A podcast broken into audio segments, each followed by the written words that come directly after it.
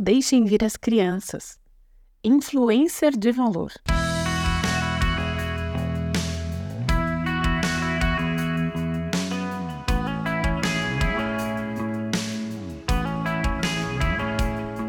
Antigamente, quando se perguntava para as crianças o que você quer ser quando crescer, as respostas eram professora, médico, médico de bicho, bombeiro, bailarina, policial, motorista de ônibus, lixeiro. Sempre tinha um lixeiro. Daí veio a fase dos jogadores de futebol. Todos os meninos queriam jogar bola. E mais recentemente, a gente pode adicionar nessa lista youtuber e influencer. Pois é, os tempos mudam e vão trazendo suas novidades. O mundo dos pequenos, com o advento da internet, das redes sociais, streamings e um acesso mais fácil às telas, foi invadido pelos criadores de conteúdo e uma infinidade de categorias de coisas que eles oferecem e conteúdos, né? Fica até difícil de acompanhar.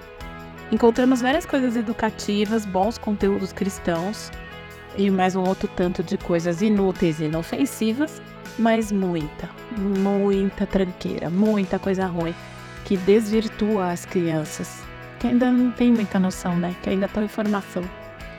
Então é fundamental que nós, responsáveis por uma criança, façamos uma curadoria dos conteúdos que eles acessam.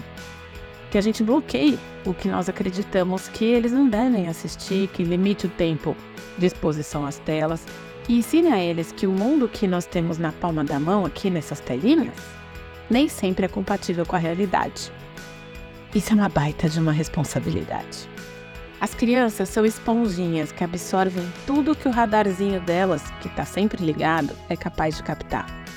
E existe uma frase que é atribuída a Confúcio, mas não sei se é dele mesmo ou não, que diz assim: que a palavra convence, mas o exemplo arrasta.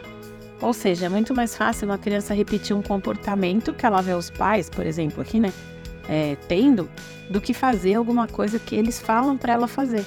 O exemplo arrasta. Elas estão de olho o tempo todo. Isso quer dizer também que os principais influenciadores das crianças são os membros da sua família. Os pequenos observam e absorvem a forma como os pais interagem um com o outro, como se tratam, como tratam os irmãos, os desconhecidos, outros parentes, o que eles fazem, como se comportam diante das mais variadas situações da vida, como eles resolvem conflitos, o que eles falam, como eles falam. Isso vai influenciando a sua formação, moldando as pessoas que eles vão ser no futuro, que os pequenos vão ser no futuro. A experiência que um indivíduo tem na infância não é determinante para o seu futuro, mas a criança é sim afetada pelo ambiente em que ela vive, cresce, pelo que ela experiencia, pelo que ela vê, pelo que ela ouve, pelo que ela sente.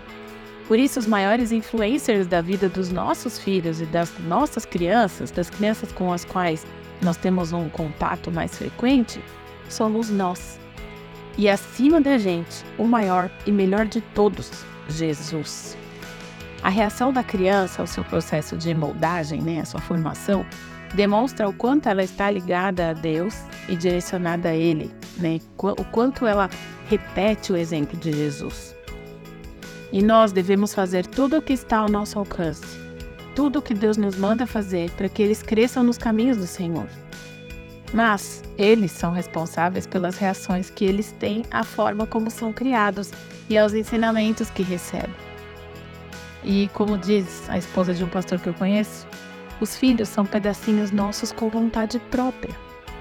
Assim como nosso Pai nos permite fazer as nossas escolhas, ainda que contra a sua vontade, contra a sua orientação, os nossos filhos e as crianças do nosso convívio também podem ter atitudes contrárias a nós. É difícil de lidar? Uh, muito! Principalmente quando a gente já sabe que lá na frente vai dar ruim então cabe a nós manter a firmeza da orientação e esperar de braços abertos o momento de confortá-los quando a consequência vier e o arrependimento bater. Aliás, não é isso que Deus faz com a gente? Quem as crianças estão seguindo? O primeiro da lista deve ser Jesus. Tornem-se meus imitadores como eu o sou de Cristo. 1 Coríntios 11, 1. 1 João 2, 5 e 6. Mas se alguém obedece a sua palavra, Nele verdadeiramente o amor de Deus está aperfeiçoado. Dessa forma, sabemos que estamos nele. Aquele que afirma que permanece nele deve andar como ele andou. 1 João 2, 5 e 6.